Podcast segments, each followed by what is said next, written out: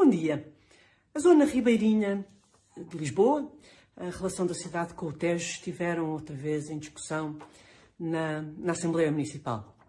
Quem manda nestas zonas, uma parte delas está sob a tutela da administração do Porto de Lisboa, outras na, na Câmara Municipal. Isto tem que ver com a, com a atividade portuária, eh, sobretudo de mercadorias. Ao contrário do que muitas vezes se pensa, não existe um Porto de Lisboa. Existe sim uma administração do Porto de Lisboa, mas hum, existem vários terminais de carga que, no, no total, acabam por uh, estar distribuídos por 11 municípios aqui à volta do estuário do Tejo. Até há, uns, até há alguns anos, a administração do Porto de Lisboa mandava em toda a faixa ribeirinha, salvo erro, eram 50 metros um, 50 metros de, uma faixa com 50 metros a contar da costa. A pouco e pouco, a atividade portuária mais pesada, a parte dos guindastes, da, das mercadorias, dos estivadores, foi-se afastando do centro da cidade, não acabou, mas reduziu muito.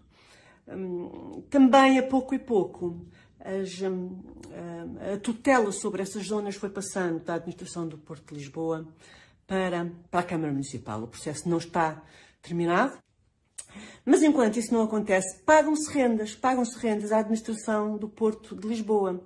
Pagam-se rendas por contratos que, muito possivelmente, nem sequer deveriam existir.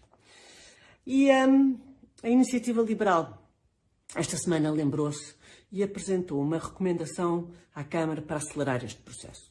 Fez, fez muito bem. Chamou-lhe de uh, devolver o Tejo às pessoas e é nesta expressão que eu me quero concentrar.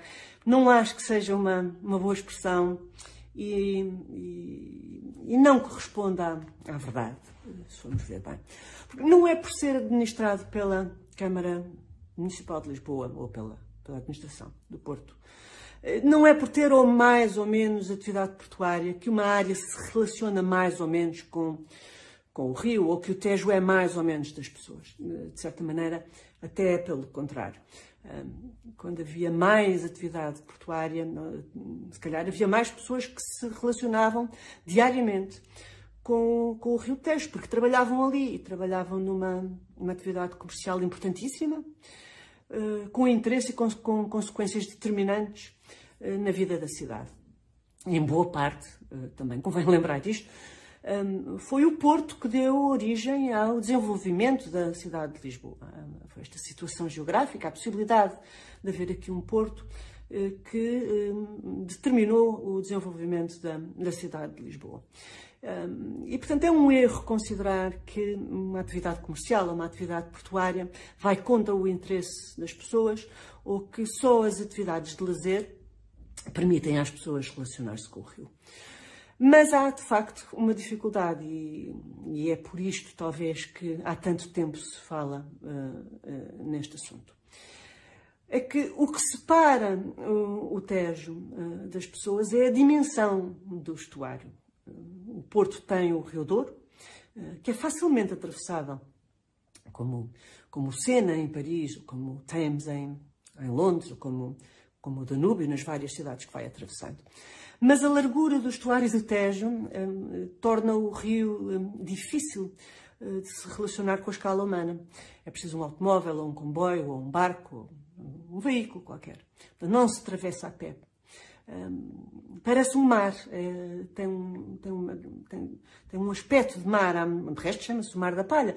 E há muitos turistas estrangeiros, muitas vezes, que estão a olhar para o rio e julgam que estão a olhar para o mar. Mas, eh, pronto, não é. Um, não tem uma praia também que lhe daria uma relação especial. Um, não é uma coisa nem outra. No fundo, acaba por ter uma função, até muitas vezes, mais contemplativa do que outra coisa, quando, desde que deixou de ter esta atividade, atividade portuária tão intensa. Mas esse é que é o maior obstáculo à relação, eh, à relação direta dos cidadãos de Lisboa ou do outro, do outro lado do Tejo com o rio propriamente dito. Porque, quanto a isso, não há muito a fazer, nem do ponto de vista político, nem do ponto de vista jurídico, nem do ponto de vista administrativo, e vamos ter que nos ah, habituar a olhar para estas coisas de uma maneira um bocadinho diferente. Por hoje ficávamos por aqui. Obrigada e até ao próximo domingo.